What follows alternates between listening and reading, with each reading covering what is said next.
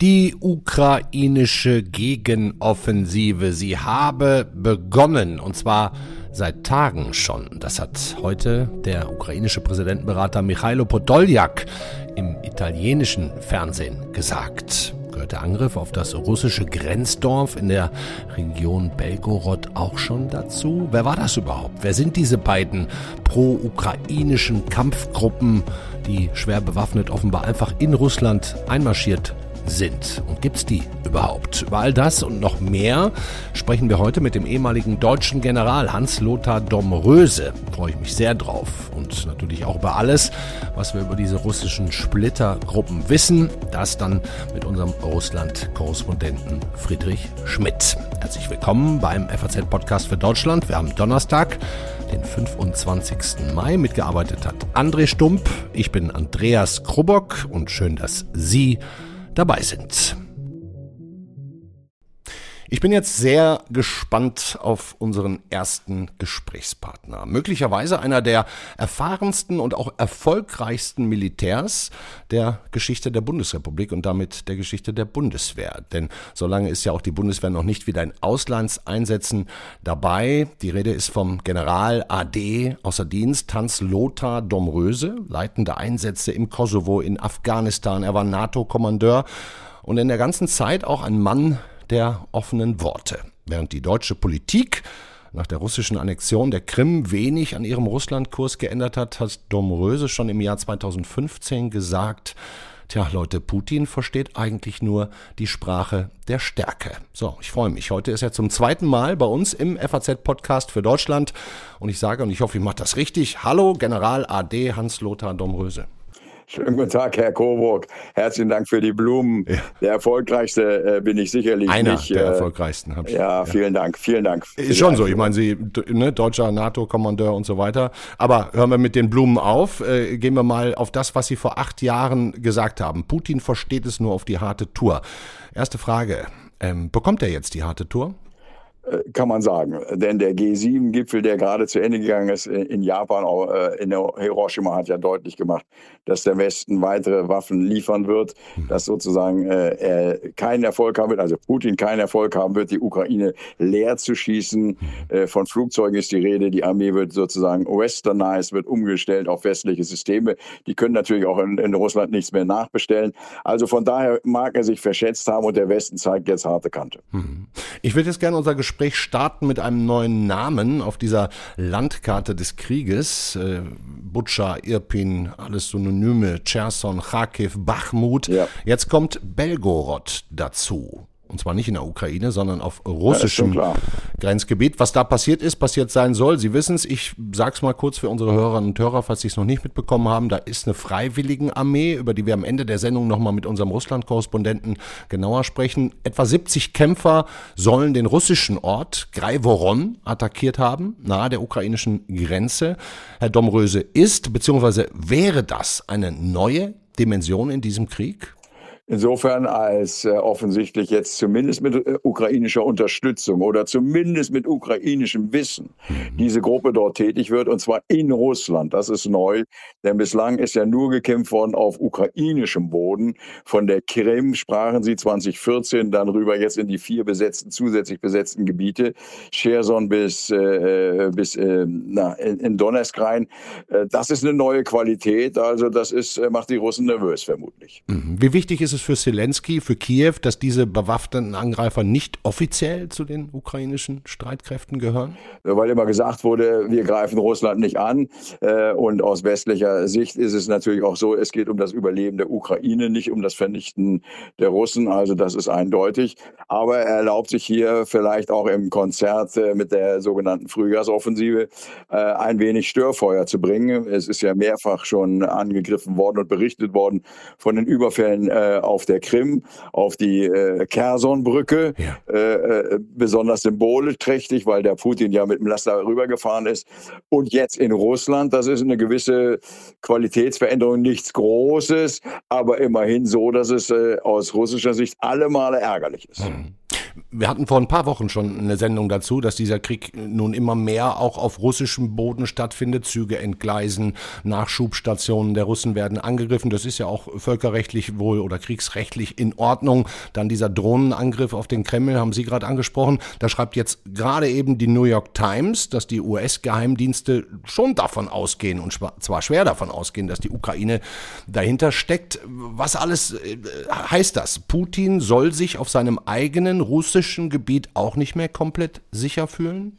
Das denke ich, das ist Zielsetzung und in gewisser Weise kopiert er die russische Methode. Die haben die Wagner-Gruppe mit äh, Prigoschin. Äh, Bachmut ist das Stichwort, äh, fürchterlich, wie er das macht. Also Privatarmee, die hat äh, angeblich Bachmut genommen und der Präsident Russlands gratuliert den Kerlen, also nicht der eigenen Armee, sondern den Söldnern, wenn man so will. Und umgekehrt macht Zelensky vielleicht jetzt das Gleiche, sagt, damit habe ich nichts zu tun, die gehören nicht zu mir, aber wenn die da was anrichten, ist das in Ordnung. Wie schätzen Sie überhaupt diesen Prigoschin ein, diese Kampfgruppe Wagner? Und die werden ja auch immer lauter und frecher, muss man sagen. Ähm, was, was ist das für ein Konflikt? Normale russische Armee wurde jetzt, Bachmut wurde ja übergeben von Wagner. Ja. An, ne? ähm, werden die das dann überhaupt halten können? Noch? Also wie, wie schätzen Sie überhaupt Kampfkraft Wagner zu Kampfkraft russische Armee ein? Im Verhältnis. Ja, das sind wahrscheinlich genau wie Kadirov, der Tschetschenenkämpfer. Also das sind äh, äh, entmenschlichte äh, Persönlichkeiten, äh, ultrarechts würden wir sagen. Und er muss Einfluss haben. Er muss großen Einfluss haben, denn wer öffentlich quasi beschimpft, laut beschimpft den Verteidigungsminister Schugoi, ja, von dem man sagt, er ist sogar beliebt im, im, Volk, und den Generalstabschef, einen Generalinspekteur äh, gewissermaßen Gerasimov, beschimpft we wegen Unfähigkeit, in meinen Worten, äh, da muss man schon stark sein, denn Putin könnte den Mann ja auch verschwinden lassen. Nein, Lavrov hat ihn angefügt im Sudan Sudan-Konflikt jetzt, gerade kürzlich hat gesagt, die Wagners helfen hier Ordnung zu schaffen. Also die Wagner-Truppe ist eine internationale, wir kennen es aus Mali, also die Wagners äh, braucht äh, äh, Putin als äh, Ausputzer äh, die, fürs Grobe und äh, setzt sie überall ein. Also der Mann hat Macht, sonst könnte er sich das nicht erlauben. Sonst hätte er mal einen Verkehrsunfall. Haben die denn auch sozusagen unbegrenzte Reserven, diese Wagner-Söldner? Bezahlen die so gut, Ange dass das. Angeblich der die alle aus dem Gefängnis und sonst wer Also ich bin sicher, es wird immer äh, Abenteurer geben. Ich meine, Russland ist ein Riesenland, das größte auf der Welt, haben 140 Millionen Einwohner. Da wird es eine Menge Abenteurer geben, die sagen, für Geld mache ich das. Äh, und dazu kommt noch die Ressource Gefängnis und weiß ich, welche Lager äh, die dort leer machen. Also äh, das ist nicht das Hauptproblem, glaube ich, von den Wagners. Mhm. Das Problem wird sein, wo kriegt er Munition und sonst was her? Denn die kann der sich ja nicht selbst basteln im Keller. Die muss er schon vom Staat kriegen, sozusagen. Ja, da haben wir ja lange auch äh, drüber debattiert ähm, in den letzten Monaten, wie viel Munition hat Russland ein, eigentlich noch, wie viel können sie nachproduzieren. Im Moment hat man, wenn man die Anzahl der Schüsse betrachtet, nicht das Gefühl, dass das ausgeht, oder? Wissen Sie da mehr? Nein, äh, aber naja, sie verschießen am Tag etwa so viel, was sie Artilleriemunition, wie sie in einem Monat produzieren. Ah, ja. Also insofern ein Ungleichgewicht. Aber er hat natürlich äh, aus den Depots alles rausgeholt. Auch die alten Panzer holt er aus den Depots raus. Die neuen haben wir noch gar nicht gesehen. Wir haben Flugzeuge, also der Westen der Ukraine hat Flugzeuge abgeschossen, aber immerhin hat er noch über 1000. Also es ist nicht so, als wäre jetzt die Russen Streitmacht Heer, Luftwaffe, Marine, als wäre die äh, in irgendeiner Weise unter Druck. Ja. Nein, sie ist unter Druck, Erfolg zu haben. Sie ist unter Druck, äh, ordentlich zu kämpfen im, im, im klassischen Sinne. Aber äh, mengenmäßig ist da überhaupt keine Gefahr. Da haben die einfach mehr. Das muss man einfach äh, anerkennen. Auch Reservisten, er kann ja bis zu 15 Millionen Menschen einziehen. Er hat jetzt 200.000 eingezogen, die anderen 200.000 machen sich fertig. Also das ist äh, mengenmäßig kein Problem. Hm. Machen Sie sich Sorgen, dass es mengenmäßig auf ukrainischer Seite ein Problem werden könnte? Na, das ist schon ein Problem. Ich bitte Sie, äh, wenn ich das so sagen darf. Der Generalstabschef der Ukraine hat gesagt, der, als der Krieg begann, hatte ich 1000 Kampfpanzer, jetzt habe ich noch 300. Mhm. Da rechnen Sie sich aus, dass der Weihnachten durchgeschossen ist. Also deswegen muss der Westen liefern, denn der Präsident Zelensky und sein Team kann ja kein Stück mehr, nicht mal einen Reifen in Russland bestellen. Mhm. Also alles, was abgeschossen wird, was abge äh, ausfällt, was einfach kaputt ist, muss der Westen ersetzen. Und wir machen genau das. Also wenn ich sage wir, entschuldigen Sie, wenn ich das so sage. Äh, der Westen macht genau das mit der Rammstein-Koalition, wenn Sie so wollen. Jetzt kommt noch die Air Force Power Koalition dazu. Also 50 Nationen und äh, die ersetzen etwa das Material in neu von westlicher Art, was gerade abgeschossen wurde und nicht mehr. Hm. Too little, too late, sagen die Amerikaner. Wir hätten ja auch die Panzer früher schicken äh, können. Haben wir nicht. Jetzt ist es so, wie es ist. Aber jetzt hat er ja etwa zwei westliche Brigaden an Material von uns gekriegt. Die sind nicht in der Tagesschau gesehen worden.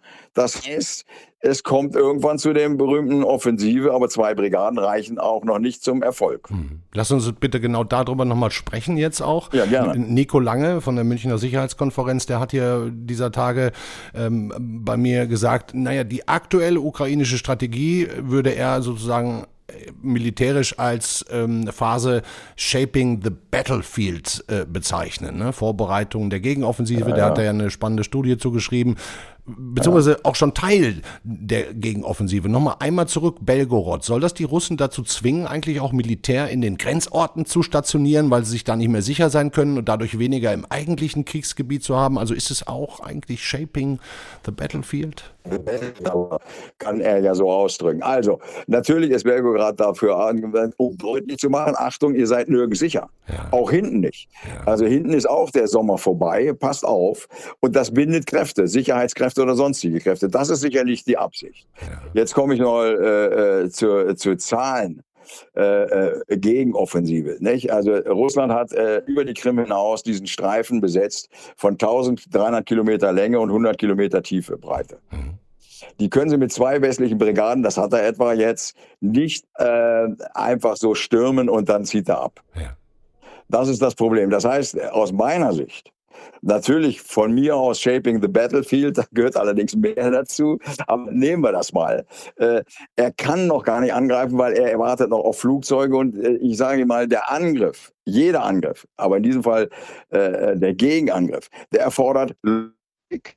Logistik, Logistik. Ja. Und das ist die Frage, ob er das hat. Ja. Wenn Sie Bewegung, Sie haben ja jetzt dann ein bewegliches Gefecht, er muss also reinstürmen in diesen Schlauch und ihn öffnen und nehmen und halten. Da brauchen Sie Logistik, Logistik, Logistik, Munition, Betriebsstoff, Verpflegung, Sanität. Alles beweglich bereitgehalten. Und das hat er noch nicht zusammen aus meiner Sicht.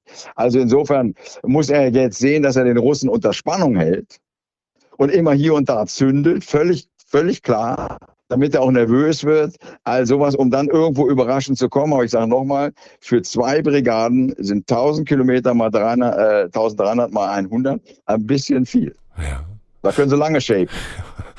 Guter Moment, um, äh, weil wir über Waffen sprechen, ähm, mal eben den Präsidenten Volodymyr Zelensky zu hören. Der hält ja jede Nacht seine, seine Videoansprache ja. und da hat er jetzt auch nochmal was zum neuesten Waffenversprechen oder äh, äh Versprechen aus den USA gesagt. Es ist klar, dass dieser große Schritt unsere Verteidigungsmöglichkeiten erweitert, denn nur mit leistungsfähigen Flugzeugen kann unsere Luftverteidigung gewährleistet werden. Der erste ukrainische F-16 Kampfjet wird eines der stärksten Signale der Welt sein, dass Russland durch seine eigene Aggression nur noch schwächer und isolierter wird. Буде слабшою, ставатиме ще більш ізольованою. Volodymyr Zelensky, der erste ukrainische F-16 Kampfjet. Herr Domröse, Sie haben gesagt, das Arsenal ist jetzt, es, es wächst, aber äh, die Piloten müssen natürlich noch ausgebildet werden. Ähm, es kommen jetzt Mittelstreckenraketen, es gibt neue Zusagen aus Deutschland. Aber ist das Arsenal denn jetzt eigentlich groß genug oder ähm, fehlt es einfach noch an Zeit, um zum Beispiel, ich weiß nicht, wie lange braucht man, um so einen F-16-Jet fliegen zu können, wenn es im Schnellkurs geht? Meine amerikanischen Freunde sagen, wir reden hier von Umschulung. Also wir reden jetzt nicht von irgendeinem Schüler, der jetzt Pilot ja. wird, ja. sondern von Umschulung von ukrainischen Piloten. Da sagen die, die schon geflogen sind, die Jets geflogen sind, von mir aus die MiG sowieso, der kann in vier Monaten umgeschult werden. Ah, ja. Nehmen wir das mal an, die haben angefangen, Holland, äh, England und weiß der Teufel wer. Also rechnen wir Juni, dann sind wir im Oktober dann sind die da. Außerdem kommen die Flugzeuge, wenn sie denn kommen, das ist ja noch nicht entschieden, aber wenn sie kommen, kommen die nicht als Einzelpaket. Die kommen geschwaderweise, also immer so Gebinde 15 oder 20 Stück mhm. auf einmal. Darunter macht es ja keinen Sinn. Ein einzelner Fliege, ich verstehe den Präsidenten, symbolhaft. Aber wenn, dann kommen 15 oder so. Äh, die fliegen ja nicht mit einem Flugzeug da rum, das wäre ja albern. Was von den aber das nehme ich auch nicht wörtlich. Ja, was von den versprochenen Waffen ist denn jetzt für die Ukraine am schnellsten einsetzbar und auch am wichtigsten? Sind es diese Mittelstreckenraketen, mit der man Gebiete treffen kann, in der sich jetzt noch russische Logistik, russische Führungsebenen und so weiter im Grunde verbergen, weil, weil bisher noch nichts da bis dahin ranreicht? Ja, das ist richtig. Also komme ich nochmal auf Geografie. 1300 Gerne. Kilometer Breite, 100 Kilometer Tiefe, das ist bis ans Ostmeer. Äh, wenn die Artillerie aber nur 80 Kilometer schießt, dann wissen sie, dass sie nicht nach hinten kommen. Ja. Nicht? Die müssen ja auch von der Front ein bisschen weg sein, also dann kommen sie vielleicht maximal 70 Kilometer in die Tiefe. Das ist südlich. Also brauchen sie mehr äh, Reichweite. Die wollen natürlich die haben mit 300 Kilometern, dann kommen sie bis in die Krim. Mhm. Was denen fehlt, ist unter anderem äh, UAVs, also das, was man auch Drohne nennt. Mhm. Unbemannte Systeme, die stehen 40 Stunden in der Luft, bis zu 40 Stunden, können aufklären, also sehen, hören, sehen, hören und schießen. Mhm. Also Sie müssen sehen, dass Modern Warfare, moderne Kriegführung heißt, Informationsüberlegenheit schaffen und diese Informationsüberlegenheit in Wirkungsüberlegenheit umsetzen. Das heißt, Sie sehen die Ziele hinten und haben äh, Wirkmittel, also Artillerie oder Flugzeuge oder weiß der Teufel was und treffen die Dinger und lösen sie aus. Mhm. Das ist Modern Warfare. Und da sind sie auf dem Weg dorthin und das dauert noch eine Zeit. Und es ist so, wenn er jetzt einen Gegenangriff machte mit guten Kräften von zwei Brigaden, aber der nicht durchkommt, da fährt er sich fest und er kann ja nur einmal schlagen. Also muss er den Erfolg nach hinten schieben und sagen, wenn ich alle Klamotten habe, entschuldigen Sie meine mhm. Sprachweise, ja, ja, ja. alles zusammen habe, wenn das Package stimmt, das runde Paket vom Satelliten bis zum Fallschirmjäger, vom äh, Kampfpanzer bis zum Flugzeug und Hubschrauber, alles mittendrin und die Luftabwehr. Dann schlage ich zu und dann mache ich eine Kerbe da rein, dass der Russe sich wundern wird. Und so weit ist er aus meiner Sicht noch nicht. Und dazu, ich wiederhole mich, Logistik, Logistik, Logistik. Haben Sie schön gesagt, man muss halt alle Klamotten zusammen haben. Ähm, jetzt, ja. jetzt finde ich es ganz spannend. Ich, hat, ich hatte, hatte in den letzten Wochen, wie, wie immer, häufig viele Militärexperten auch zu Gast, dann eher Politikwissenschaftler, Sicherheitsexperten. Die haben eigentlich alle gesagt, nee, nee, ähm, sie rechnen nicht mit der einen großen Offensive, äh, sondern eher mit vielen kleinen Nadelstichen über einen längeren Zeitraum. Sie sagen jetzt, Herr Domröse, eigentlich haben die nur diesen einen Schuss ähm, ist es wirklich so? Also gehen Sie davon aus, wenn das Ding, wenn die Offensive losgeht, und Sie haben ja gesagt, es kann echt noch dauern, auch noch bis in den Herbst hinein, wenn ja. die dann losgeht, dann wird das aber sozusagen ja, groß angelegt an vielen verschiedenen Punkten. Was erwarten Sie da? Ja, natürlich. Also äh, wir haben ja schon mal gelernt, äh, äh, nicht kleckern, klotzen. Also von Nadelstichen. Hier ein bisschen schießen, ein bisschen in Cherson, ein bisschen in Donbass, ein bisschen in der Mitte äh, der Saporica.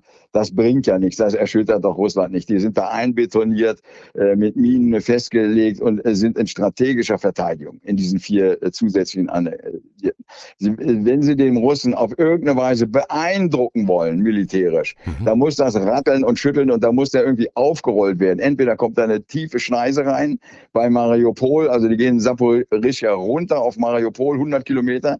Das sind dann aber 200 Kilometer, denn sie müssen nach links und rechts verteidigen. Sie müssen ja dann den Schlauch, wenn das so gelingt, aufmachen und halten. Eine Riesenaufgabe. Wenn sie nur ein bisschen hier schießen, ein bisschen da schießen, ist kein Wagner, kein Pirogoschin und kein Putin beeindruckt. Das ist meine Auffassung. Okay. Aber ich führe den Krieg nicht. Selbstverständlich. Aber wie ich höre, machen Sie sich viele Gedanken. Ähm, sind irgendwelche Erfahrungen von Ihnen in Kriegsgebieten, Afghanistan, irgendwie vergleichbar mit dem, was Sie da jetzt aus der Entfernung wahrnehmen? Nein, äh, bestenfalls als ich Verbindungsoffizier war bei äh, Iraqi Freedom oder Iraqi Freedom. Ja. Äh, da habe ich das gesehen, der Aufmarsch der Amerikaner, die ganze Logistik, die ganze Logistik, die ganze Logistik. Und dann der schnelle Stoß. In sechs Tagen haben die Bagdad genommen. Sie müssen äh, Speed matters, wie man so schön sagt, also Geschwindigkeit. Und das ist auch meine, wäre meine Empfehlung an, an, an den Präsidenten Zelensky, nehmen wir das mal auf, den Gedanken. Hätte ich was zu sagen oder beraten, würde ich sagen, sieh zu, dass du äh, schnell, schockartig die schüttelst und dann ist der Laden dicht und dann äh, äh sehen wir weiter. Äh, hier und da schießen bringt nichts. Was heißt denn schnell schockartig schütteln? Durchstoßen von mir aus äh, äh den Schlauch von 1300 Kilometer 100 durchtrennen irgendwo und damit die Lebensader durchschneiden. Also, also das meine ich nicht, äh, meine ich bildlich, Schon klar. die Versorgungsader äh, äh, zumachen, äh, irgendwas äh, abschneiden, sodass die Truppen dann isoliert sind, die Russen, und sagen, was habe ich denn jetzt, gar keinen Nachschub mehr, ist ja fürchterlich. All sowas. Mit welchen Waffen Äh, würde wenn man das tun? Ja, dann müssen sie mit schnellen Panzer haben sie, Haben mit Sie? Westpanzern durchstoßen, da brauchen sie Artillerie zu, die brauchen was in der Luft, Ha- Luft? Luft, denn da kommt ja Mhm. Gegenwehr, kommt doch Gegenwehr. Mhm. Sie können ja nicht einfach durchfahren. Ist ja kein Walk in the Park. Also kommt Gegenwehr, den müssen sie aufhalten. Den, den gegenkommenden äh, Gegenstoß, den Gegenstoß zum Gegenstoß müssen sie aufhalten. Dazu brauchen sie Luftwaffe und Artillerie. Und dann brauchen sie das über lange Zeit zum Durchhalten, denn der kommt ja nicht nur einmal, der gegen Gegenstoß, sondern der kommt ja zwei, dreimal, der kommt ja permanent. Ja. Das ist ja wie eine Wunde, die will, er- will er ja schließen, äh, der Gegner. Also, äh, kleine Beulen können sie immer machen. Kleine Beulen, aber das sind äh, Beulen, wissen Sie, mit Beulen imponieren sie keinem Russen. Nur mit einem richtigen Gegenschlag. Da sind wir wieder beim Ja, nehmen wir Anfang. doch das, das große Kanzlerwort mit dem großen Wumms. Nur mit dem großen Wumms äh, äh, machen sie den Eindruck. Militärisch. Ich rede jetzt nicht über Leid und äh, die ganze Moral. Absolut, absolut. Ähm, da kann ich jetzt schon mal nur allerherzlichsten Dank sagen, lieber Herr Domröse. Ähm, äh, sehr eindrucksvoll, was Ja, gerne. und wie Sie das erzählen. Vielleicht noch mal einmal den, den Schwenk zum, zum Anfang. Putin versteht nur die Sprache der Stärke, der Härte. Ähm, können Ja. wir aber festhalten als, als Fazit unseres Gesprächs, er bekommt diese Sprache der Stärke. Ja, muss er. Äh, denn sonst äh, gräbt er sich dort ein und bleibt da bis zum Tod. Nicht? Äh, völlig klar. Wie wichtig ist es, dass bis zur US-Wahl Lösungen da sind? Sehr wichtig, denn die Trump oder die Republikaner deuten ja an, dass viele Geld äh, brauchen wir selbst. Äh, will damit sagen, die Unterstützung wird, äh, wird, kann dort schwächer werden. Zweitens sind es nicht nur die US-Wahlen. Europa wählt auch im Sommer. Ja. Nicht? Europawahl. Also jeder Wahlkämpfer möchte gerne als äh, Friedensfürst in den Wahlkampf gehen und sich positiv darstellen. Ähm, das ist sozusagen das gefühlte äh, Ambiente, so dass man annehmen könnte, zwischen heute und dem heißen Wahlkampf äh, in 24, also in dem guten Jahr noch, in dem Jahr muss es zum, äh, zum zu dem Wumms kommen oder, Das wird Zelensky wissen. oder ne? wird irgendwie ja. anders. Ja, natürlich weiß er das. Natürlich. Sie wissen es auch. Ne, ich vermute es. Ich weiß es nicht. Ich kann es nur vermuten. Aber Sie sind schon lange genug dabei, um zu wissen, wie solche politischen Prozesse im Hintergrund dann vielleicht sich auch auswirken müssen auf militärische Entscheidungen, weil man einfach nicht mehr vielleicht genug Zeit hat. Äh, absolut. Das merken wir ja auch in der Unterstützung der Ukraine. Das sind politische Entscheidungen, äh, was die Bundeswehr abgibt und wann sie was abgibt. Das sind keine militärischen. Das sind politische Entscheidungen. Vielen Dank, lieber Hans-Lothar Domröse. Herzlichen Dank.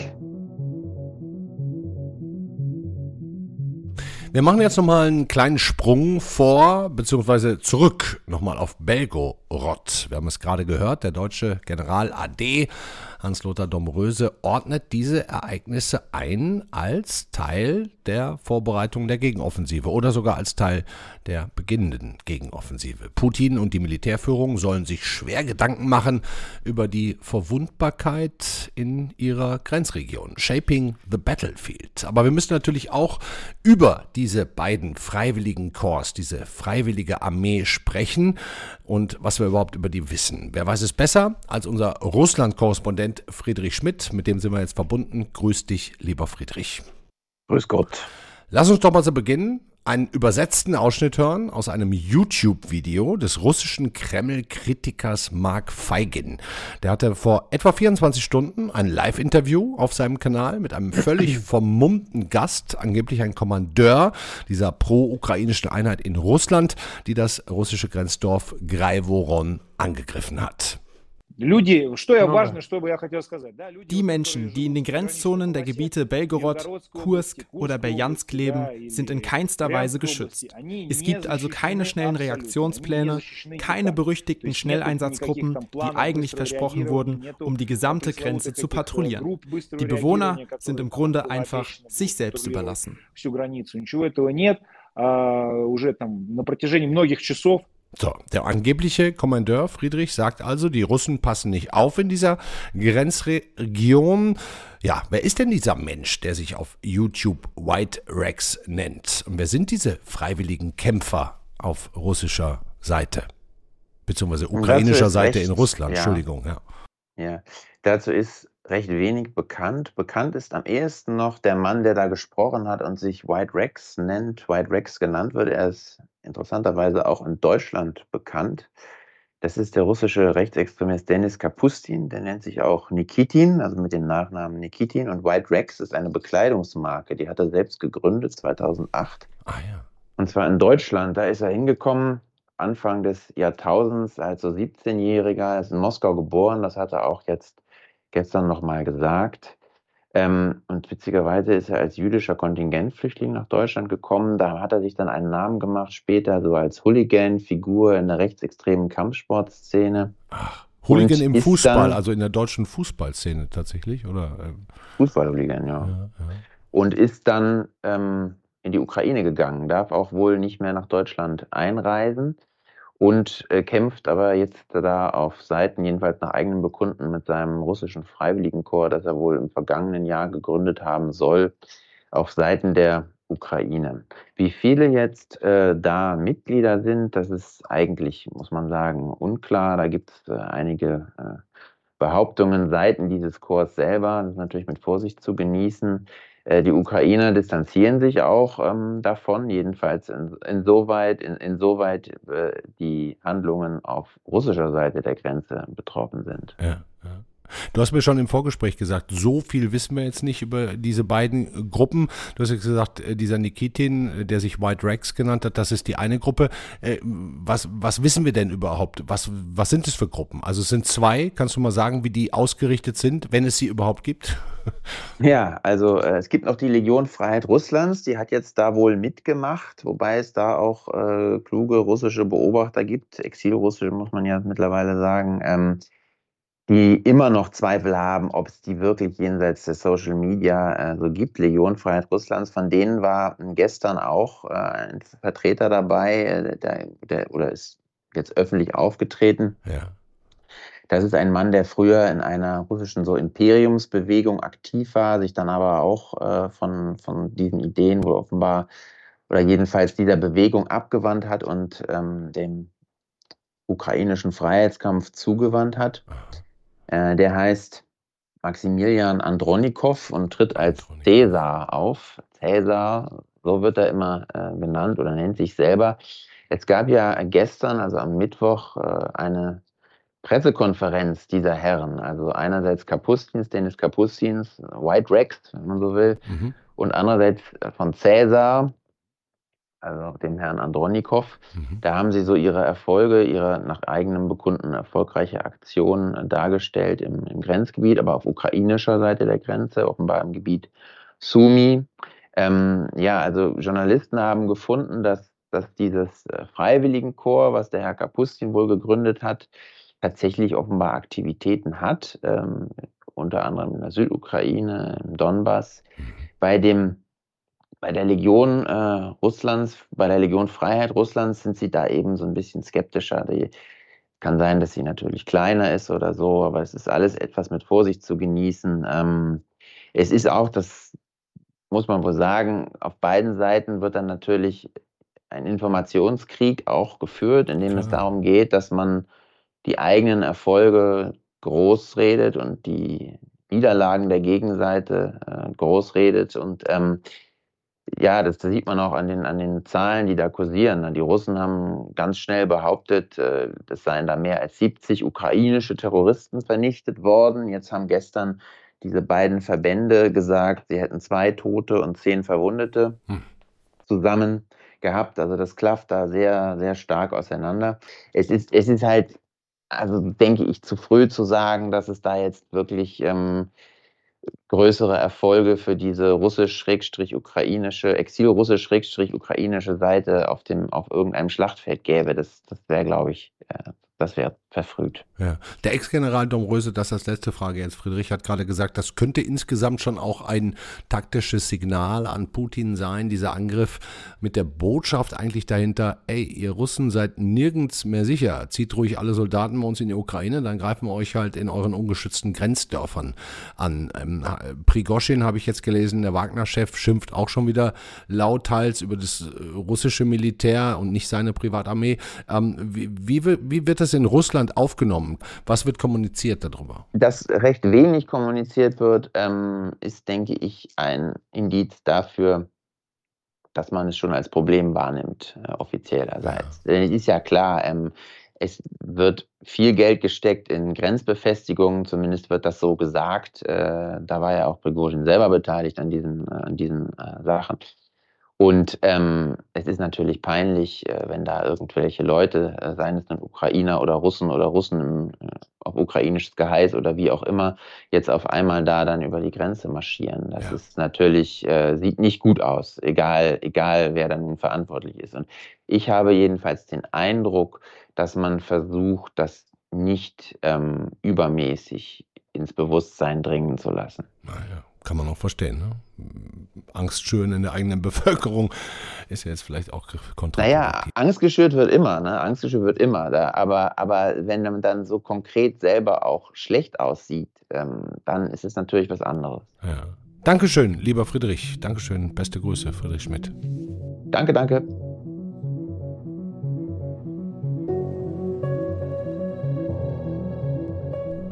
Das war der FAZ-Podcast für Deutschland an diesem Donnerstag, den 25. Mai. Wir machen ein schnelles und kurzes Ende. Ich darf auf morgen verweisen. Da ist die Kollegin Katrin Jakob für Sie da und wir reden über Geld und über Immobilien. Ihnen wünsche ich für heute einen schönen Abend. Schreiben Sie uns, bewerten Sie uns. Unsere Adresse ist podcast.faz.de. Schönen Abend. Ciao.